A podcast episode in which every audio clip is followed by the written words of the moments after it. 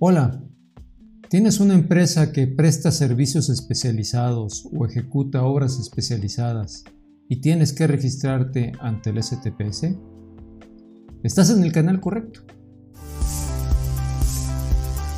Este nuevo trámite es consecuencia de la reforma laboral del 23 de abril del 2021, en la que se estableció la obligación a cargo del STPS de emitir el acuerdo por el que se dan a conocer las disposiciones de carácter general para el registro de personas físicas o morales que presten servicios especializados o ejecuten obras especializadas a que se refiere el artículo 15 de la Ley Federal del Trabajo. Si estás en este supuesto y no inscribes a tu empresa y prestas los servicios o ejecutas las obras, es muy probable que te puedan multar.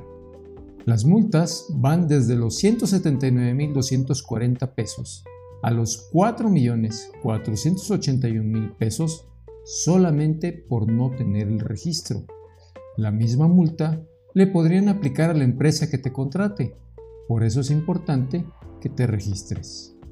Los lineamientos de los que vamos a hablar se distribuyen a lo largo de 5 capítulos y tienen un total de 19 artículos, con el que se crea el padrón público de contratistas de servicios especializados u obras especializadas.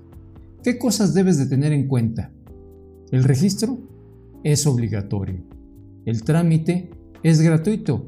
La STPS no te puede cobrar absolutamente nada por el servicio. Para inscribirte es imprescindible que estés al corriente en el cumplimiento de tus obligaciones fiscales y de seguridad social ante el IMSS, el SAT y el Infonavit.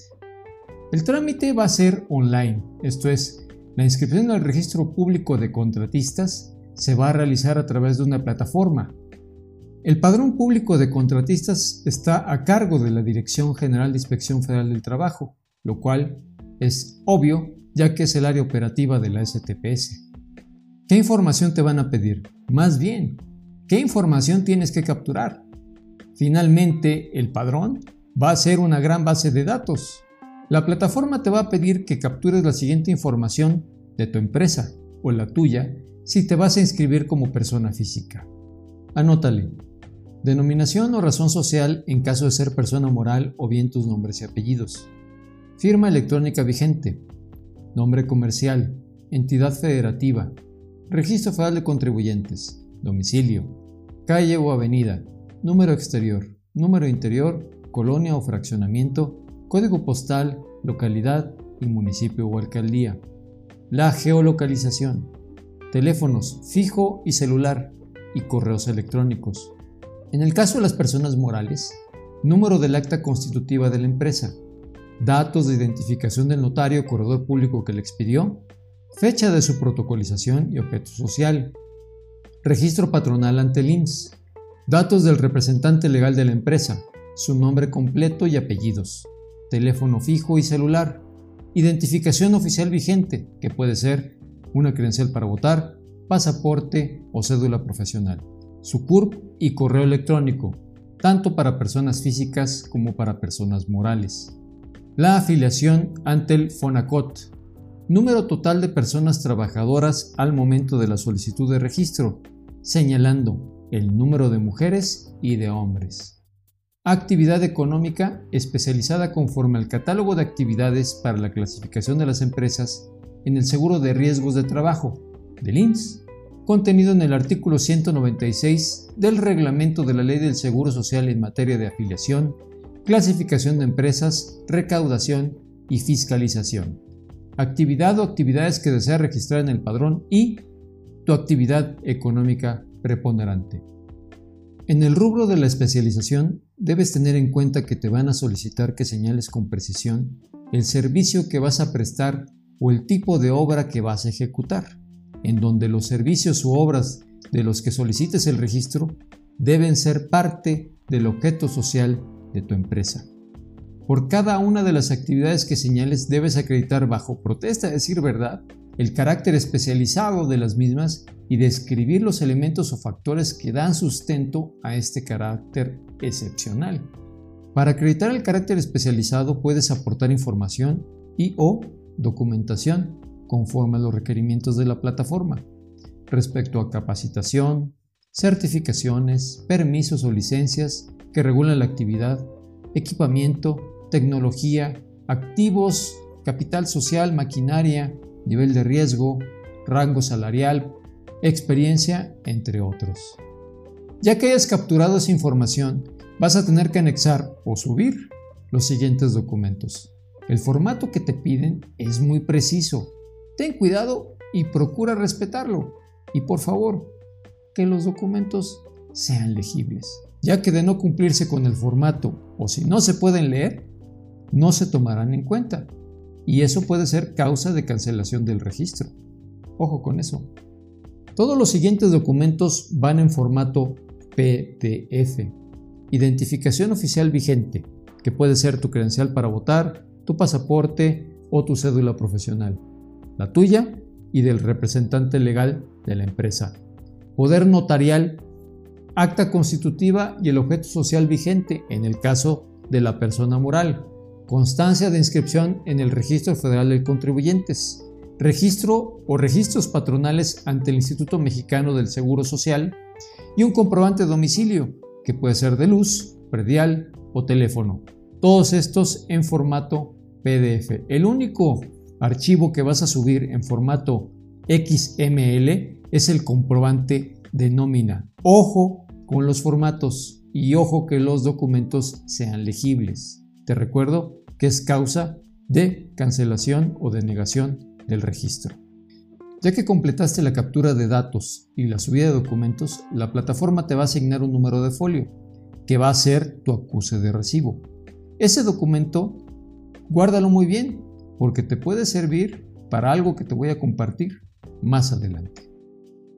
A partir del día hábil siguiente al del registro, empezará a correr el plazo de 20 días hábiles para que el STPS otorgue o niegue el registro que solicitaste en esos 20 días hábiles, la Unidad de Trabajo Digno, por conducto de la Dirección General de Inspección Federal del Trabajo, va a realizar el análisis de la documentación y del carácter especializado de tu empresa, así como el cumplimiento de todos los requisitos establecidos por el acuerdo, pudiendo solicitar en cualquier momento esos 20 días o posteriormente información o documentación adicional, la que puede y va a intercambiar con el IMSS, con el SAT y con el Infonavit para validarla.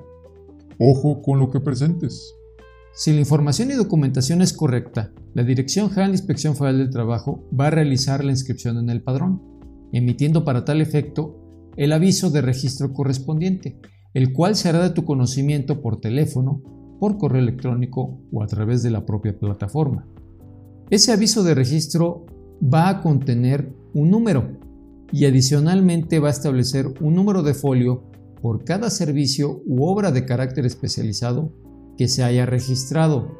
También va a señalar el nombre del servicio o de la obra especializada y el nombre de la persona física o moral titular del registro.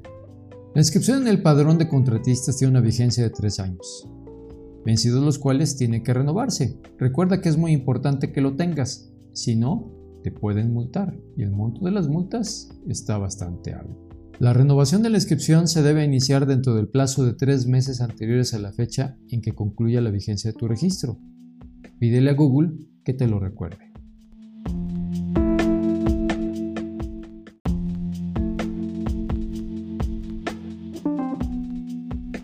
Pasamos a las preguntas más frecuentes. ¿Qué pasa si el STPS no resuelve nada en 20 días?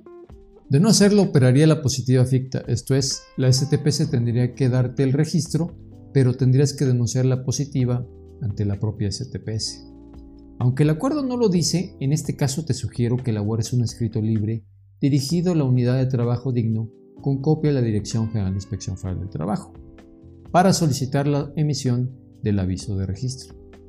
Y si nada dice después de los tres días, si pasan tres días hábiles después de haber solicitado el aviso de registro sin que la STPS lo emita, el acuerdo establece que se tendrá por emitido y por realizado el registro para todos los efectos a que haya lugar.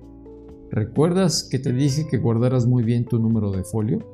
Te va a servir para este caso en particular. No lo pierdas, intégralo de hecho en un expediente junto con el acuse de recibo de la denuncia de la positiva ficta para que de ser el caso acredites que tu registro ante la plataforma operó por el silencio de la Secretaría del Trabajo y Previsión Social. En otras preguntas, ¿la STPS me puede negar el registro? Sí lo puede hacer, en los siguientes supuestos. En caso de que no acredites el carácter especializado de tu empresa, si no estás al corriente en el cumplimiento de las obligaciones fiscales y de seguridad social ante el SAT, el IMSS y el Infonavit, si no cumples con los requisitos y requerimientos que establece el acuerdo, si la información o documentación que proporcionaste es falsa o sustentada en documentos apócrifos. En este caso, también procedería una acción de tipo penal. Si la información la presentas en un formato diferente al de PDF o XML, o si la información es ilegible. Si la STP se te pide más información o documentación y no la entregas.